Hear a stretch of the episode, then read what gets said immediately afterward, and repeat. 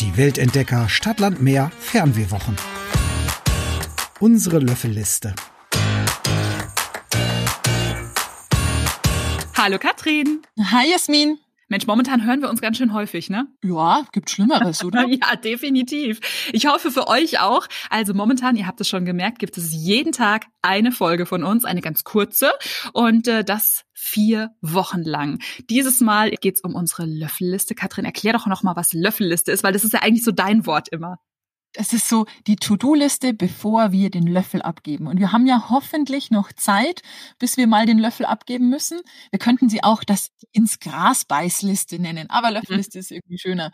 Genau. Ja. Und deswegen wollen wir ähm, so bisschen unsere ja, Urlaubsträume, Urlaubswünsche, vielleicht auch schon ein bisschen Pläne mit euch teilen. Jasmin, was mhm. steht auf deiner Liste?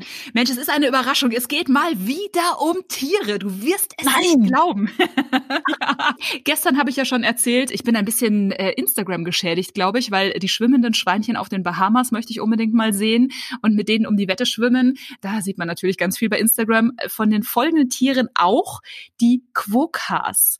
Habt ihr garantiert schon auf Fotos gesehen? Da machen nämlich ganz viele Selfies mit denen, weil die sind nämlich alles andere als als scheu, die sind sehr, sehr zutraulich, äh, leben. Oh, süß. Ja, die sind so goldig. Die sehen so aus, als würden sie immer lächeln. Also so putzig, so goldig. Leben auf Rottnest Island in Australien. Rottnest Island ist eine kleine Insel in der Nähe von Perth. Also wirklich, also rund um Perth ist ja auch nicht so viel. Also am Hintern der Welt kann man sagen, aber es lohnt sich, glaube ich, echt.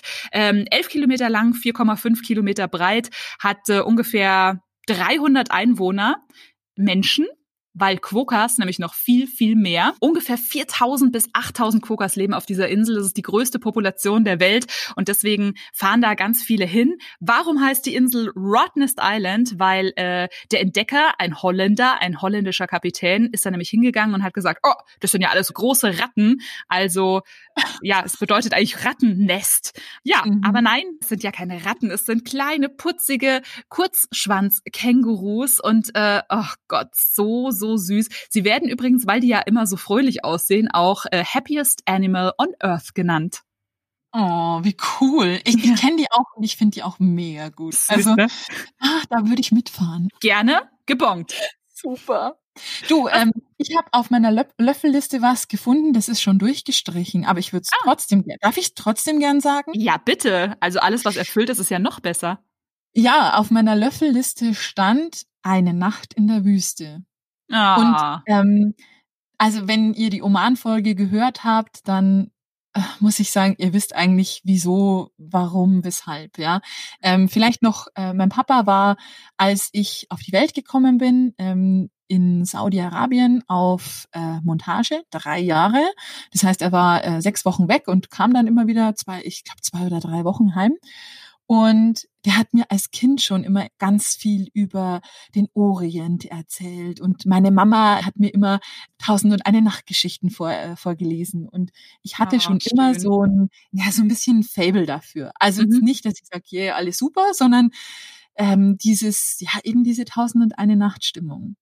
Und mhm. ich habe mich immer gefragt, wie das wohl ist, wenn du in der Wüste bist und nichts hörst und ganz viele Sterne siehst, weil jeder hat mir gesagt, ähm, in der Wüste ist es ganz, ganz still und das ist eine Stille, die man sich nicht vorstellen kann. Nur habe ich immer gedacht, naja gut, ich weiß, was Stille ist.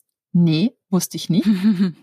Und mir hat immer jeder gesagt, ja, und der, der Sternenhimmel äh, über der Wüste, der ist ganz besonders. Und ich dachte immer so, ja gut, also ich bin als Landei groß geworden. Ich mh, hm, Sterne kenne ich.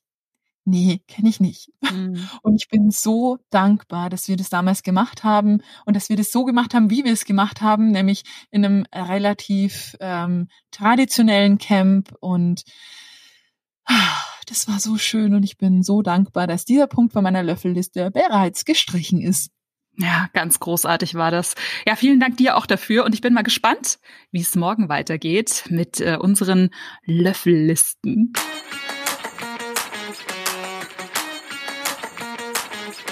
Weltentdecker Stadtland Meer Fernwehwochen.